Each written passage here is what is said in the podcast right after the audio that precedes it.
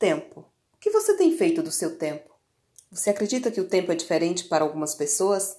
Já parou para pensar que todos nós dispomos das mesmas 24 horas diárias? Então, o que faz algumas pessoas encontrarem tempo para fazer tudo que tem que ser feito, enquanto você reclama da falta de tempo?